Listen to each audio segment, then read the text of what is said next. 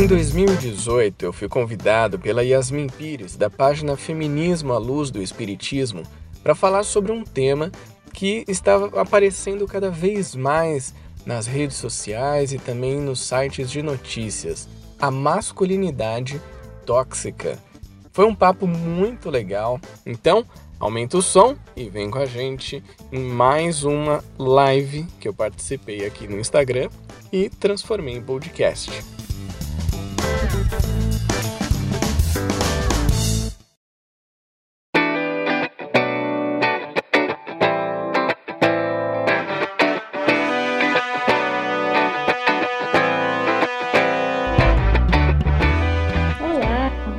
Olá, Yasmin, tudo bem?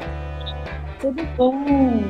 Vamos começar o nosso bate-papo aqui. Então, gente, é o seguinte: a proposta de hoje é nós fazermos esse bate-papo sobre masculinidade tóxica.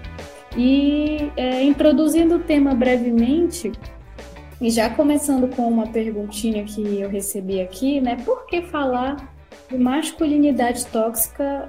É, e a indagação foi: só os homens são tóxicos? Por que não falar de pessoas tóxicas de uma forma geral?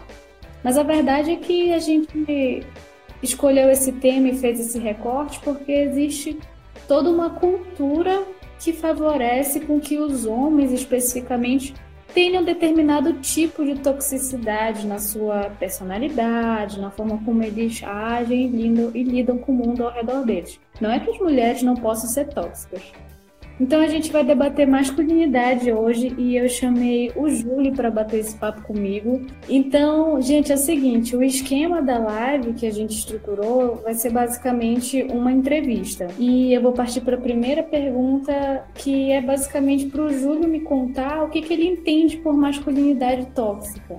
Sabe uma coisa interessante, As? Eu tava, eu fui pesquisar, claro, sobre o termo desde que a gente começou a se falar e ouvi também podcasts, ouvi vídeos, debates sobre isso, fui ler textos sobre masculinidade tóxica.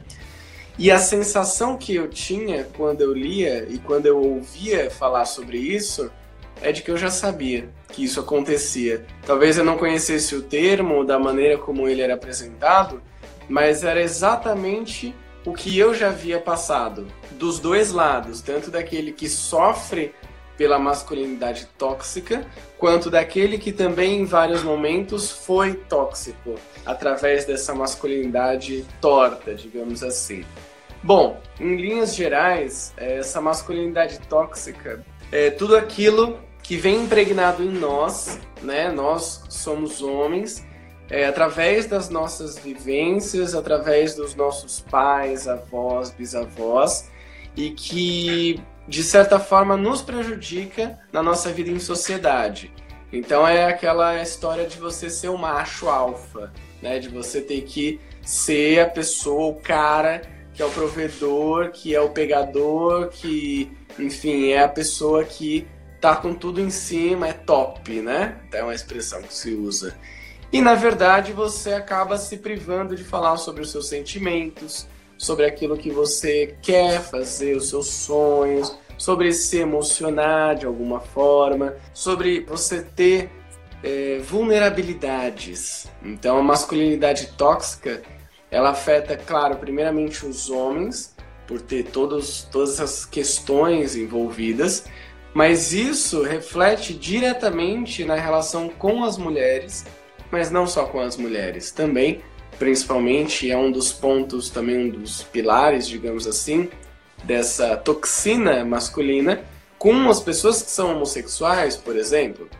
Então, a masculinidade tóxica, ela e eu estava ouvindo isso no podcast do Mamilos, né, que é maravilhoso, é sensacional, eu recomendo para todo mundo que elas falam, na verdade eles, né, os caras invadem entre aspas o podcast para falar sobre isso. E eles falam que homens, eles têm medo de ser três coisas: mulher, gay e criança. Então o homem ele fica buscando na sua vida não ser essas coisas. Que aí é o que a gente ouve muito na escola quando a gente é criança, adolescente. Você não pode ser menininha, né? Ah, para de ser menininha, de ser mocinha. você não pode ser gay, e aí usam também os termos pejorativos, se é bicha, se é viado, etc. E você não pode ser criança. Então, ah, você é criancinha, você é bebezinho. E aí a gente começa, a gente cresce não podendo fazer um monte de coisa para não ser rotulado dessa maneira, para não ser rotulado de mulher, de gay ou de criança. Eu achei interessante isso que eles trazem como entendimento, né? E é muito interessante, eu estava lendo um negócio que falava assim, quanto mais grossa a armadura, né, quanto mais, é, quanto mais a gente se enche de resistências e barreiras na vida, mais frágil é a pessoa que está lá dentro. Então, existe toda essa questão da compensação do ego masculino, né? E daí, nesse sentido de se resguardar, né? De ser essas três coisas conforme tu falaste.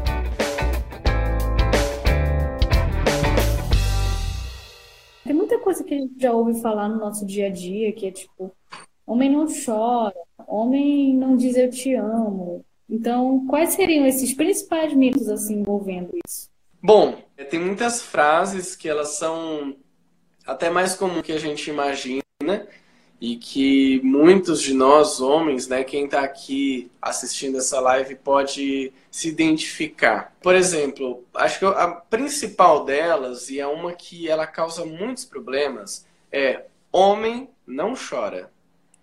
E assim, não sei de onde que tiraram isso que o homem não chora, que o homem chora sim a questão é que você não pode demonstrar sua fraqueza e às vezes o choro ele parece isso, né?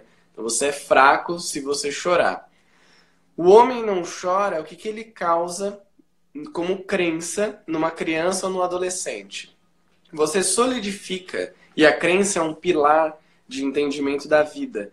Então, quando você vai tomar alguma decisão, você vai fazer alguma ação, você traz a sua crença. O homem não chora é você não pode expressar os seus sentimentos. Você não pode mostrar para as pessoas que você é frágil, que você é fraco.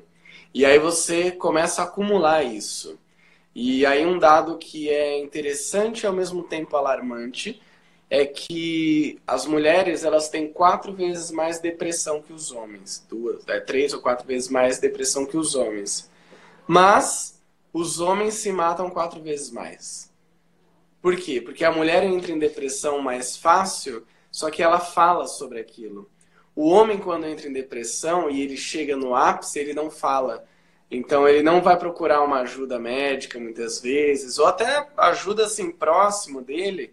E aí, a opção que ele tem é a opção do suicídio, infelizmente.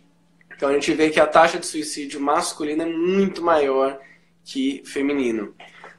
E uma, uma das maneiras de o homem chegar nesse ponto é justamente essa: o homem não chora. Então, como que você vai contratar um profissional para você chorar na frente dele? Como que você vai procurar um amigo, um familiar para chorar na frente dele? Então, essa é uma das frases é, mais impactantes é, e que mais é, são perigosas na construção da masculinidade, né, de uma maneira saudável. Mas tem muitas outras. A gente pode falar também, por exemplo, é, da questão do homem ser o provedor da casa. Quando eu casei com a Ana, eu ouvi isso. Né? Eu ouvi de várias pessoas, claro, pessoas mais velhas, é, perguntando: e aí? Tá tudo certo para você prover a casa, trabalho, grana, finanças? E aí é muito engraçado isso, né? Essa relação entre homens que às vezes eu era literalmente apontado assim no, peito, batia assim no meu peito e falava: "Você sabe que é você que tem que prover, né? Você sabe que é você que tem que manter aquela casa". E aí eu senti uma pressão grande nisso, né? Tipo, caramba, sou eu que tenho que prover e agora eu tenho uma casa que eu preciso manter e não é nada disso. Graças a Deus, a Ana é uma pessoa que tem a mente super aberta também, a gente conversa sobre muitas coisas. Ela me ajuda em muitas coisas, a falar sobre os meus sentimentos, a, a me abrir mesmo, a poder, é, por exemplo, chorar, poder me emocionar, poder ficar irritado e tudo mais. Então a gente, dentro de casa, a gente constrói esse, esse novo formato de família, que não necessariamente eu tenho que prover, que ela também pode prover, que ela tem também a independência financeira dela, que ela tem a posição dela dentro de casa. Então, essas acho que essas duas frases, elas são frases que pelo menos me marcaram pessoalmente, que eu ouvi e que eu vejo que muitos amigos e até irmão, primo, enfim, tios passam por isso, nem todos eles conseguiram desconstruir ainda. Olha, a Mila acabou de falar que, inclusive, quando o homem perde o emprego, isso abala muito, porque ele acha que não está cumprindo o papel dele. Né? Então, é muito interessante a gente pegar esses depoimentos e observar como o machismo ele não é só prejudicial para a mulher. Né? É, não somos, somos principalmente nós defendendo o nosso direito né, de ocupar determinados espaços, de ter as mesmas oportunidades, mas existe aquela coisa que diz assim: enquanto o outro não for livre, eu não vou poder ser completamente livre. Né? Então, o machismo está aprisionando homens e mulheres ao mesmo tempo, com esse peso que tu falaste. Isso é uma coisa é, muito interessante, porque a gente fala de opressão, né? Então, nesse sentido, que oprime tanto a mulher quanto o homem, e isso não é uma Exato. competição de quem está sofrendo mais, né? Cada um sabe a dor dele que é, cada um, enfim, vive esses processos de forma muito singular. E daí, o que que tu achas assim? Quais seriam as consequências disso na nossa convivência em, em sociedade, né? De, dessa toxicidade, porque na medida em que o homem ele vai se privar de demonstrar sentimentos, ele tem que ser aquela fortaleza. Pegando para o lado é, de ser o macho, né, dessa coisa que os homens usam até como se fosse uma ferramenta de poder de ser o macho, de ser o provedor, de dar proteção, a gente vê que isso acaba reclamando muitas vezes de violência e em certos abusos. E, de novo, essa cobrança, porque a agressividade é uma coisa muito associada à personalidade masculina, né? Mas, ao mesmo tempo, tem não tem necessariamente esse esse tino e são muito cobrados em relação a isso. Então, o que tu achas disso? O impacto que eu vejo no nosso convívio em sociedade, a gente pode pensar ele em ambientes diferentes, né? em situações diferentes que eu vejo. Por exemplo, o primeiro impacto é na nossa relação entre homens. É muito difícil você ver dois homens falando sobre a sua vida, sobre as suas emoções, sobre os seus anseios, os seus medos. Então, a primeira, o primeiro impacto social é a nossa relação com os homens na nossa vida. Isso vai desde a relação com os nossos pais, e aí eu digo pais, o pai mesmo, a figura masculina do pai, e os nossos irmãos, os nossos amigos, as pessoas, os homens que estão à nossa volta. Por quê? Há uma pressão muito grande pelo comportamento masculino, no que tange a muitas coisas. É, a gente falou aqui sobre emoção, mas a gente também pode falar, por exemplo, sobre sexo. Né? Na adolescência, você é um machão se você já perdeu a virgindade. E aí, muitos pais fazem o quê? Levam um filho num lugar, num, até um, uma garota de programa, para ele perder a virgindade ou dar revista né, pornográfica para o filho, para que ele possa começar a se masturbar na adolescência, porque ele tem que ser um macho. Ele tem que é, trazer essa energia agressiva, muitas vezes masculina, para provar que ele é macho. Então eu vejo aí um primeiro impacto é, na sociedade, um impacto na vida do homem, na relação que ele tem com outros homens. Outro impacto que é, claro, é, é triste que ele aconteça, mas é, ele existe, é com as mulheres, óbvio. Por quê? Porque aí a relação com a mulher, a partir dessa masculinidade tóxica, desse, dessa questão de você ver a mulher como um objeto, faz com que você Primeiro, não acredite numa amizade entre homem e mulher. Então você só vê a mulher como um objeto de desejo, um troféu, né, uma conquista. Você não dá valor para o potencial que a mulher tem. Então você começa a ter, inclusive, medos e receios e, enfim, você tem essa restrição a uma mulher não pode ser mais poderosa que eu, ela não pode ganhar mais do que eu, ela não pode é, ser uma chefe minha, quem tem que mandar sou eu, né? Então aí nesse ponto e a Yasmin é, conhece, estuda muito sobre isso, vai saber melhor falar sobre isso do que eu. O quanto a gente vê de abuso, de violência contra a mulher, de tratamentos ofensivos contra a mulher e muitas vezes vem de uma masculinidade tóxica. Vem de homens que foram criados nesse meio tóxico e que eles estão replicando isso na sociedade. Bom, falamos sobre o impacto disso na convivência com outros homens e com as mulheres. Mas agora eu quero falar de futuro. Sabe por quê? Porque existe um impacto muito grande nas próximas gerações, nos filhos. Tá nas nossas mãos, nós como homens, aqueles que forem se tornar pais, a mudança desse, dessa mentalidade, né? Porque quando chega uma criança, ela é um molde na nossa mão, né? A gente vai incutir ali, principalmente nos primeiros sete anos, as ideias que ela vai levar para o resto da vida. E talvez ela nem lembre que a gente falou. Mas observando o nosso comportamento, nosso exemplo como pai, e aquilo que a gente fala, essa criança, principalmente esses meninos que daqui a 20, 30, 40 anos estarão em sociedade, tudo aquilo que a gente fez, que a gente falou, que a gente exemplificou, vai repercutir na vida deles. Vai repercutir naquilo que eles vão passar para a sociedade. Então eu vejo que também tem esse ponto de atenção. Tem o ponto de atenção na nossa relação com os homens, tem na nossa relação com as mulheres, mas tem principalmente com os nossos filhos, principalmente os filhos homens. Por quê?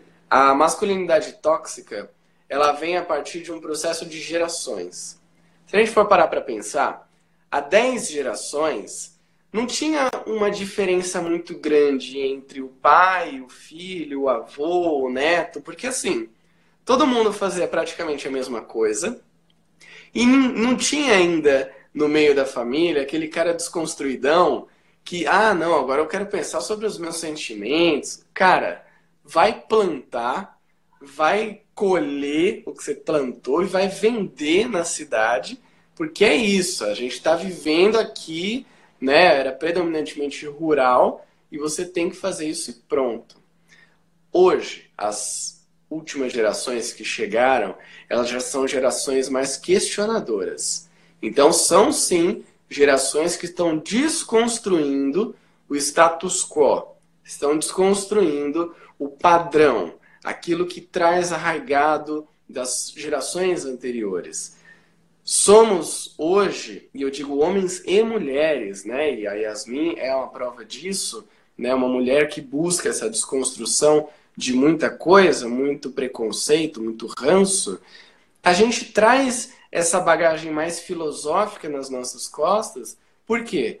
Porque uma geração futura, para que ela realmente possa construir uma regeneração como a gente acredita, ela precisa ser preparada e ela vai ser preparada por nós. Até esse espaço que a gente está tendo aqui, ele é um espaço maravilhoso para isso, porque ele é o espaço de debate, ele é o espaço de desconstrução do, do velho e construção do novo, do novo pensamento, do novo homem, né, que fala ah, o homem moderno, o novo homem, o homem desconstruído. A gente ainda vai levar muito tempo para chegar no patamar ideal no feminismo, né, como a gente entende, que é a igualdade entre os gêneros. Mas a gente está dando um primeiro passo já. Poder falar sobre isso já é um primeiro passo. E essa já é uma construção, né? Porque é um homem participando de uma transmissão ao vivo num canal sobre feminismo, falando sobre masculinidade tóxica. Então, eu vejo já como um processo de desconstrução. E assim, pegando esse gancho que tu falaste, né, muitas pessoas chegam até mim e perguntam sobre a questão da participação masculina né, no, no feminismo, de forma isso se daria. E assim, as vertentes discutem isso de modos completamente diferentes. Existem vertentes radicais que acham que tem que ser o espaço das mulheres e tem seus argumentos cabíveis para isso. Mas, por outro lado, existe muito uma perspectiva que vê a extrema necessidade de fazer os homens compartilharem os espaços do movimento, precisamente porque como efetivar o feminismo sem educar os homens? Né? Ou seja, sem fazer com que eles tomem parte nesse processo de desconstrução que tu mencionaste, sem pensar nessas futuras gerações, sem desconstruir as pessoas que estão aqui e, essas, e esses homens do futuro, ou mesmo mulheres do futuro. E eu também, pensando na complexidade desse processo de desconstrução, eu lembro muito do texto da Joana de Ângeles, que ela fala assim, da forma com a qual a gente reproduz psiquismos de estereótipo de feminilidade, de masculinidade, e esse processo de desconstrução é muito mais complexo, pensando na perspectiva da reencarnação, porque há quanto tempo a gente não está reproduzindo isso, né? Vamos supor, há quanto tempo um homem que está encarnado hoje, ele, há quantos séculos ele está reproduzindo a masculinidade tóxica? Há quantos séculos uma mulher reencarnada hoje não está reproduzindo é, os papéis de submissão que a Joana de Angelis fala, né? Então tem todo essa, esse peso aí em cima da gente para a gente trabalhar. Mas eu gosto da perspectiva otimista. Eu vou dar uma olhadinha aqui nos comentários e a Juliana falando que na escola os meninos são, que são introspectivos sofrem, porque parece que para a sociedade o certo seria ele fazer bagunça, causar isso é verdade. A gente tende a legitimar esses comportamentos marginalizados, enfim, em relação aos homens. Deixa eu ver o que mais aqui. Então, hoje estão reencarnados, a Júlia também falando, Juliana. Então, hoje estão reencarnados espíritos mais evoluídos moralmente, talvez importantes figuras da história que ficaram famosas justamente por quebrar paradigmas. Pois é, em que sentido mais evoluídos? certamente a Terra. Eu não sei, tu entendeste a pergunta, Ju? Se entendeste, responde aí. É, o que eu entendi, ela fez a pergunta, né? Se hoje estão reencarnando esses espíritos mais evoluídos moralmente. Bom, uhum. o processo de evolução da Terra e dos planetas, ele passa, sim, por uma evolução moral. Né? A gente vê isso na lei do progresso, lá no livro dos Espíritos. Não existe progresso sem evolução moral. Pode ter progresso intelectual e a gente vê muito disso. Hoje, o nosso mundo tem um progresso intelectual muito grande. E aí, o que, que acaba acontecendo nisso? Acho que dá até para a gente contextualizar essa pergunta dela no tema né, da live. Progresso intelectual fez com que a gente tivesse vários exemplos de homens e também mulheres, mas ainda numa sociedade machista que a gente vive, muito mais homens, de poder, de, de grandeza, né, de riquezas e tudo mais. Progresso intelectual, né? São pessoas inteligentíssimas, geniais, mas que têm a moral lá embaixo. Para a gente chegar né, no próximo patamar, próximo degrauzinho, que é a regeneração, tem que evoluir moralmente. E é aí que sim, a gente vê espíritos evoluindo que já tem um pensamento, que já tem uma evolução moral um pouco melhor. Não quer dizer que eles vieram prontos. Né? Existem, claro, aqueles espíritos que são missionários, que eles vêm justamente para dar um, um avanço bacana em tudo, mas eu particularmente acredito que estão vindo espíritos mais propensos à evolução moral. Só que isso não depende só do espírito, que já vem pronto. Porque o espírito, quando ele chega aqui, ele reencarna, ele tem uma família que pode desvirtuar totalmente a missão daquele espírito ou pode dar um direcionamento positivo. É aí que vem o papel do pai, da mãe, e aqui falando especificamente do pai, de poder oferecer para aquele espírito pensamentos positivos, crenças positivas, é, enfim, uma mentalidade nova, uma mentalidade de uma moral mais elevada, para que aí sim, daqui a alguns anos, ele possa também passar isso para a próxima geração, que vai passar para a próxima, e assim sucessivamente. Então é um momento em que a humanidade evoluiu muito intelectualmente, muito mesmo. Se for ver há 100 anos o que a gente tinha evoluído intelectualmente para hoje, e eu digo especificamente, por exemplo, da tecnologia, é gigantesco o salto que a gente deu. Mas e a moral? A gente continua matando as pessoas, a gente continua é, tendo preconceito, a gente continua tendo uma sociedade muito agressiva. Então agora sim é o momento de reencarnar em espíritos é, um pouco mais serenos, um pouco mais equilibrados, mas que ainda vão precisar do papel dos pais, para que eles não sejam é, engolidos por essa massa, no caso de hoje que a gente está falando, por essa massa machista que há muitos anos perdurou e que não tem muito mais lugar, né? Ainda existe, existe, mas ela já está começando a ser atacada positivamente para que não exista nos próximos anos.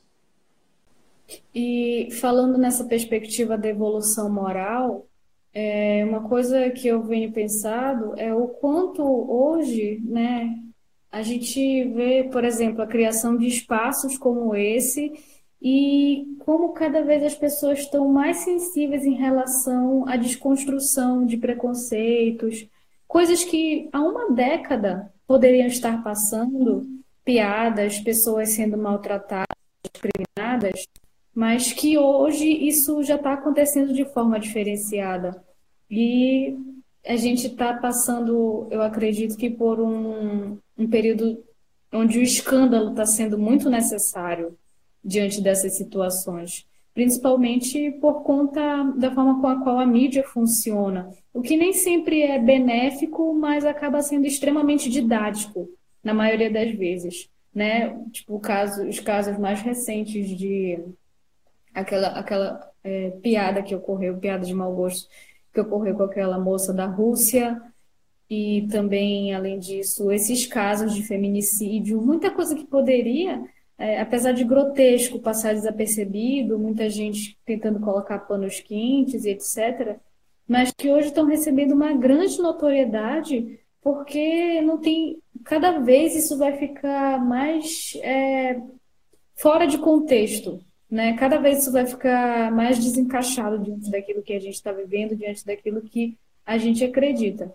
Infelizmente, a gente encontra pessoas que ainda são coniventes com esse tipo de comportamento e que tentam é, amenizar, mas a gente tem que lembrar que tudo é uma questão de processo e principalmente entender o nosso papel, né, dentro dessa dentro desse contexto no qual nós reencarnamos, né? Ninguém está no lugar errado, na hora errada e na situação errada. Então, seguindo adiante. Ah, olha só, amiga.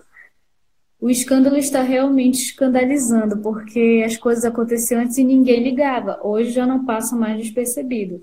E isso é ótimo, porque quer dizer que a sensibilidade das pessoas está aumentando, a empatia das pessoas acho que está ficando mais à flor da pele. Daí Sim. a próxima pergunta, como tu lidaste com essa questão da masculinidade tóxica nas tuas experiências, assim, da, da tua vida, se tu quiser desenvolver um pouquinho mais? Eu demorei muito tempo para conseguir falar sobre os meus sentimentos, muito tempo mesmo. Então eu fui conseguir assim com a Ana me ajudando e abrindo espaço para que eu falasse acho que com uns 24, 25 anos que eu consegui me abrir um pouco mais. Até então eu guardava muita coisa. E isso me fazia mal, né? Eu tinha gastrite nervosa, eu me cobrava demais. E tinha tudo a ver com isso, com essa masculinidade tóxica, né? Com as crenças que eu trouxe da infância, da adolescência. Então, um dos pontos que aquele de homem não chora, eu fui uma criança muito chorona, né? Eu era um, um menino chorão e eu era zoado por isso, óbvio, né? Sofria bullying por isso, porque eu chorava. Na minha adolescência, teve um período que aquilo me incomodou de uma maneira tão profunda que eu passei três anos, dois anos e pouco, praticamente sem chorar, sem derramar uma lágrima. Mas eu estava sentindo, eu me forcei a isso. E isso de certa forma, é, me marcou também de uma maneira negativa, né? Porque eu acabei me podando daquilo que eu estava sentindo. Então, o que eu vejo, né, que, que a masculinidade tóxica, que essa relação ruim com o masculino me trouxe, foi que por muito tempo eu não, não me expressava, eu não falava o que eu estava sentindo. Eu guardava isso para mim. Eu não criava relação com as pessoas de intimidade no sentido de eu posso contar com você. Então eu ficava muito mais ouvindo a pessoa do que eu expressando. Entra num ponto também que é o ponto, é, e eu acho até interessante, eu vou compartilhar isso aqui também, que é assim, eu tenho amigos hoje, eu tenho colegas, eu tenho ó, poucos amigos, uma pessoa que eu falo que é amigo mesmo, mas eu tenho colegas, eu tenho pessoas conhecidas no meio espírita, homens, em que a gente brinca que somos homens femininos, porque a gente tem um, um, uma mentalidade um pouco mais feminina, a gente tem, parece que uma, uma facilidade com algumas coisas que para a sociedade em geral são mais femininas. Então a gente tem a sensibilidade, são todos homens assim ligados à música, ligados à arte, que são sensíveis, sim, que se emocionam, que não tem problema em chegar num evento de, de, de mocidade, né, que é o que a gente participa, e se abraçar e ficar junto e conversar. Mas a gente sabe que no mundo aqui fora não é bem assim. E conversando com alguns deles, em momentos que a gente chegou nesse assunto, e isso é muito bom, você, homem que está ouvindo, isso, converse sobre isso com seus amigos, com os homens que estão à sua volta. Sobre é, essas coisas que te falaram e que você acreditou que era ser macho, né? E que isso é, te prejudicou. Então, conversando com eles, é, a gente chegou à conclusão de que, não só a conclusão, mas aos fatos, né? De que a gente passou, na nossa adolescência principalmente, por muito bullying referente à nossa sexualidade.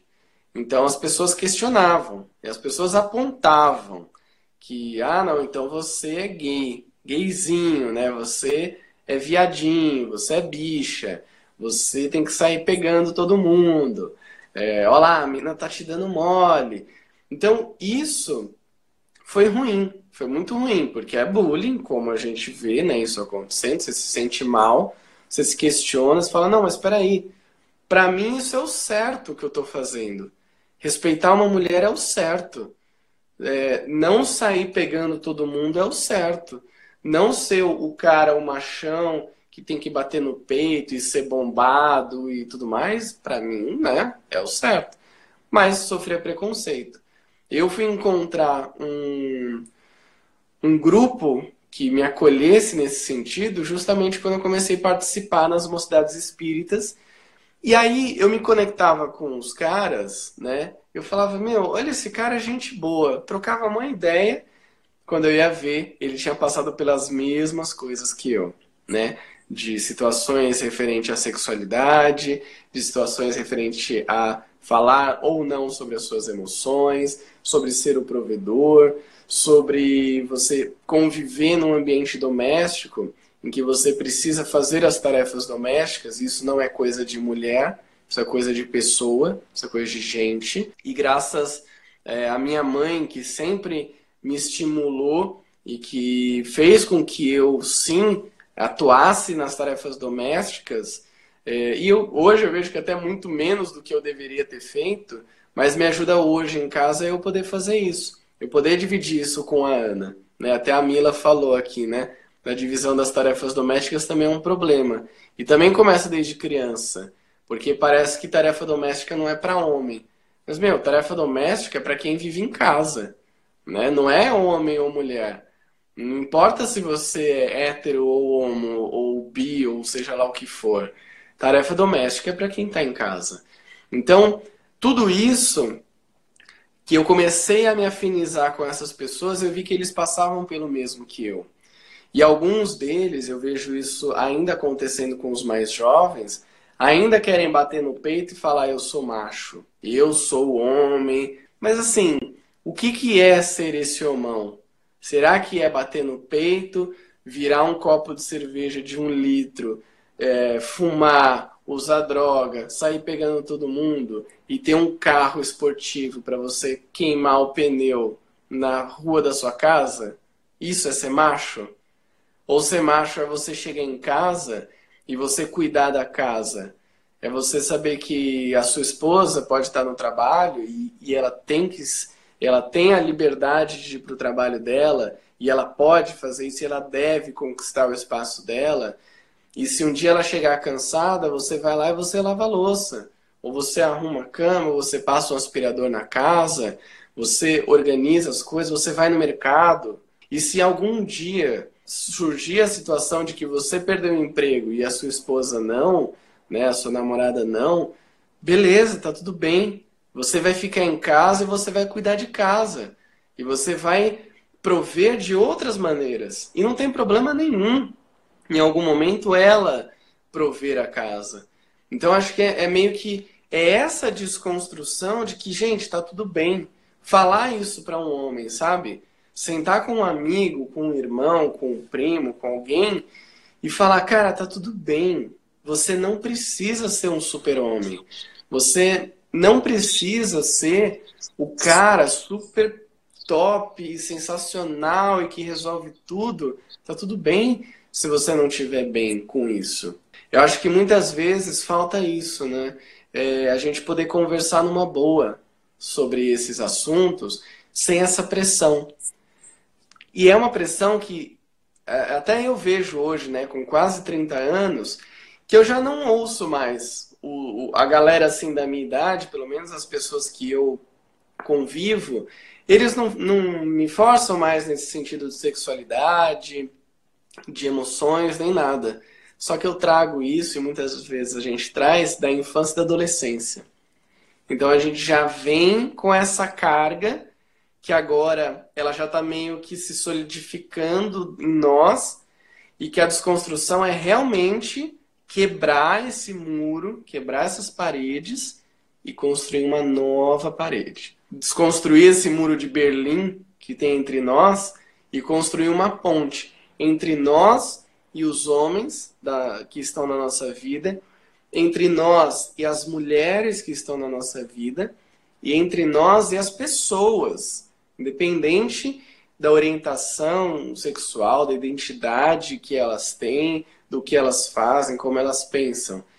Desconstrói as, as paredes, né, as barreiras, e constrói pontes novas. Então esse é um pouco é um pouco da experiência que eu tenho passado e eu estou trazendo isso para vocês não como o homem moderno, novo homem, homem desconstruído. Na verdade, eu estou trazendo como um homem em processo. Eu tenho sim os meus momentos de masculinidade tóxica, ainda tem os padrões de pensamento e às vezes até de fala com pessoas próximas, irmão, né, que você brinca, que você faz uma piadinha de mau gosto. Só que o que, que acontece? Já plantaram na minha mente e no meu coração que isso não é o certo. Então eu já consigo parar para pensar nisso e falar: opa, eu fiz uma coisa aqui que foi errada. Ou alguém falou alguma coisa eu acabo não entrando naquelas rodas de homens falando sobre carro, mulher, bebida e futebol. Né? Porque eu não me afinizo com isso, embora eu goste de futebol, mas não desse jeito machão de ser, ah, vamos falar do Corinthians, né? Não, vamos trocar uma ideia aqui e beleza, está tudo certo. Então eu ainda estou nesse processo para mim, eu acredito que o próximo passo, um, um desafio que eu tenho e que eu vejo homens tendo também, é o do posicionamento. Hoje eu, eu me vejo nesse desafio de eu estou numa roda de conversa, tem quatro homens e eu tô ali também. E aí eles fazem uma piada de mau gosto, ou com uma mulher, ou com alguém que é homossexual, que tá por ali, ou enfim, uma piada de mau gosto. Hoje eu não dou risada, e se eu posso, eu já me afasto, eu vou para outro grupo. Mas eu vejo que o meu próximo passo é o posicionamento. Eu falo, cara, que merda isso que você falou, né? Que piada zoada. Isso não faz sentido no ambiente que a gente tá. Você tá tentando ser o cara legalzão, mas você tá sendo um idiota, na verdade. E eu ainda não tenho esse posicionamento, mas eu vejo que é um, um passo super importante para nós homens podermos construir melhores relações. É uma escadinha, né? A gente não tem que se cobrar tudo de uma vez, né? É, a gente tem que ir tomando esses pequenos passos e acompanhando um crescimento que é muito pessoal, que é muito nosso. É, eu não nasci feminista, né? De forma alguma, ao contrário, eu acho que eu fui efetivamente para isso aos 22 anos, por aí. E eu acho interessante sim, fazer um recorte nisso que tu falaste, que até encaixa com o que o Bruno Luiz falou, que ele fala assim, existem muitos confrontos ao tentar mostrar o novo e ser taxado de modinha, querer mudar o modelo familiar convencional. E realmente, assim, tanto em relação ao que tu falaste, quanto a coisas que eu mesma vivi, na medida em que a gente finca o pé naquilo que a gente acha que é certo, muito também numa moral que o Espiritismo dá para a gente sobre a sociedade, sobre o nosso entorno, a gente tem constantemente a sensação de que a gente está na contramão, né? Exatamente porque, vamos supor, tu chega lá na festa e tem todos os homens falando sobre essas coisas, e daí, sei lá, tu te sentes um extraterrestre, né? De tudo aquilo. E, assim, eu me identifico muito com esse sentimento em relação a determinadas coisas, mas é, respondendo um pouco para o Bruno, é que se a gente tem essa convicção dentro da gente, se aquilo está concretizado de que esse novo é o certo e que a mudança é necessária, que a desconstrução é necessária, é aquela história, a velha história, não se importar com o que os outros falam, que nem sempre é fácil, né? A gente fala isso, ah, não se importa com o que os outros falam. Isso é um desafio, porque às vezes o outro que fala é alguém próximo da gente, é a família, são amigos, pessoas que têm uma opinião que tem um peso nas nossas vidas. Mas é a gente guardar a nossa convicção e lutar por aquilo que é certo, né? Eu acho que esse é um, um grande passo no meio da, da desconstrução que a gente tem que empreender. O machismo, que a Mila comentou, o machismo ele está arraigado dentro das próprias mulheres. Essa toxicidade ela passa para dentro da gente. E muitas das vezes tem muitas mulheres que, por suas limitações, por ter outra perspectiva, acabam legitimando essa toxicidade junto dos homens, né? É, é um processo assim de corresponsabilidade dentro da forma como a sociedade se, se delineia. É um tremendo tapa. Eu achei maravilhosa essa fala do Jorge. Porque cada desconstrução que a gente faz na vida, parece que a gente vai levando vários tapas, né?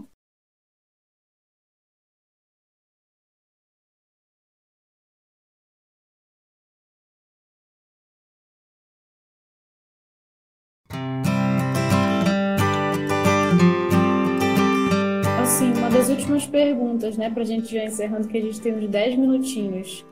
Que dicas tu daria para os homens que querem mudar, assim, de empreender esse processo de desconstrução? Dicas práticas em relação a isso? Ó, oh, a primeira delas é procure entender o que é masculinidade tóxica. Tem, já tem material, não tem muito. Assim, eu ia falar, ah, tem muita coisa, mas não tem não. Porque podcast, por exemplo, né? Tem uma Milos que eles falam sobre isso. É sensacional, vale a pena. Eu já ouvi uma vez há algum tempo quando saiu e ouvi de novo para estar tá aqui na live. Tem alguns textos que falam sobre isso. Tem alguns vídeos no YouTube também. Então, primeira dica que eu daria aqui é procure informações sobre isso. Procure conhecer o quanto isso afeta a sua vida, né? O que isso significa para a sociedade que a gente vive agora. De uma maneira mais prática no nosso dia a dia, é tenha alguém para falar sobre isso. Tenha um amigo, não precisa ser um grupo enorme, pode ser um amigo, uma pessoa. Eu tenho uma pessoa, um amigo muito querido, o Rick, que é uma pessoa que eu me afinizo muito, que a gente pode falar abertamente sobre isso. Sobre a masculinidade tóxica, mas eu sei que se eu precisar falar sobre os meus sentimentos com ele, eu tenho total liberdade. Então, é, tenha essa pessoa. Saiba que você pode falar sobre as suas emoções. sobre aquilo que você está sentindo, sobre as suas dores, seus anseios. É importante falar. Sei que nós homens a gente tem e a gente traz isso, né? É, com a gente de ah não não precisa falar não precisa perguntar a gente se vira tá tudo certo. Não não tá tudo certo. Então como dica prática eu falaria isso. E um próximo passo que na verdade eu vou dar essa dica para depois eu assistir a live e ver se eu coloco ela em prática é o posicionamento. Com informação com a nossa mente, o nosso coração um pouco mais leve de falar das nossas emoções, dos nossos sentimentos, chega o próximo passo. A gente precisa dar esse próximo passo que é se posicionar. Então, se posicionar como um homem não tóxico. Antes de você querer ser um homem feminista, porque a gente sabe que muita gente quer fazer isso por rótulo, para ganhar ponto com mulher, né? Tem muito, eu conheço vários, né? Que fazem isso para ganhar ponto com mulher. É, antes de você querer ser o homem feminista, seja um homem não tóxico. A dica que eu daria aqui é essa. Vai entender primeiro você. Vai entender o machismo na sua vida e como isso te afeta. Antes de você querer ir para o feminismo. É uma, uma expressão que eu aprendi, eu já ouvi até a Yasmin falando, mas ouvi muito no podcast Mamilos, que é feito por mulheres jornalistas e é maravilhoso, um dos melhores podcasts que eu já ouvi, é a expressão lugar de fala. Lugar de fala é isso. Lugar de fala do feminismo é das mulheres. Quem passa por isso há muito tempo, há séculos, são as mulheres. Deixa elas falarem. Dá o espaço para elas falarem. Evita, por exemplo, uma expressão que eu ouvi, é, que a Ana me ensinou que é o manstirrupting, né? Que é o homem que interrompe a mulher para explicar uma coisa que ela sabe, que às vezes ela sabe mais do que ele. Então assim, dê espaço, deixa ela resolver no feminismo, da abertura, da liberdade, mas vai mexer nos seus comportamentos como homem, como homem de uma masculinidade sim que é tóxica. Então, como dica, eu daria isso: busque conhecimento, tenha alguém para conversar e se posicione. Excelente. É, e daí, para finalizar, é só responder uma outra pergunta que o Bruno Luiz me enviou, que é que ele gostaria de saber se o fato de um espírito ter sido mulher mitiga um pouco a toxicidade no corpo do homem e se isso se reflete no inconsciente. Eu acredito que sim, até porque a gente vê que em muitos planos reencarnatórios quando a entidade é, reencarna no corpo masculino e abusa dessa toxicidade, chega no nível extremo, a gente vê que na próxima encarnação, comumente, para é, readquirir um equilíbrio e para ter experiências que valorizem é, essa, esse processo de desconstrução, ele vem mulher, né? Para, digamos, sentir na pele tudo aquilo que ele desvalorizava, os preconceitos, ou mesmo para adquirir sensibilidade. Eu acho que isso que você falou é perfeito, Yes. É um processo de busca pelo equilíbrio, né? É, o masculino e o feminino como, como mentalidade, como psicológico, ele vai ser importante do, é, de uma maneira equilibrada, 50-50. Então, se você está muito pro masculino, é bom você vir daquela calibrada um pouco mais para sensibilidade, para o feminino. E a gente não está falando aqui de sexo, né, de orientação sexual, opção sexual. A gente está falando aqui de, de cabeça mesmo, né? O que, que aquele espírito traz das últimas vivências dele. Então, acho que essa busca do equilíbrio é importante. É, olha, o Eliseu falou uma coisa muito bacana do ânimo, do ânimos e, da, e ânima, né? Que tem essa ideia da complementariedade entre Sim. o feminino e o masculino.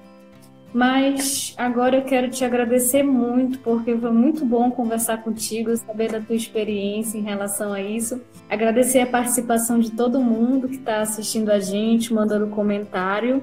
E tu queres fazer alguma consideração final? Dar um tchau pro pessoal?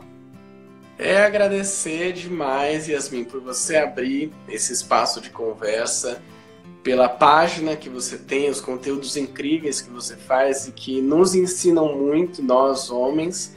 e também as mulheres, com certeza. Obrigado, viu? Obrigado mesmo por essa oportunidade. Tchau, tchau. Beijo para todos. Tchau, tchau.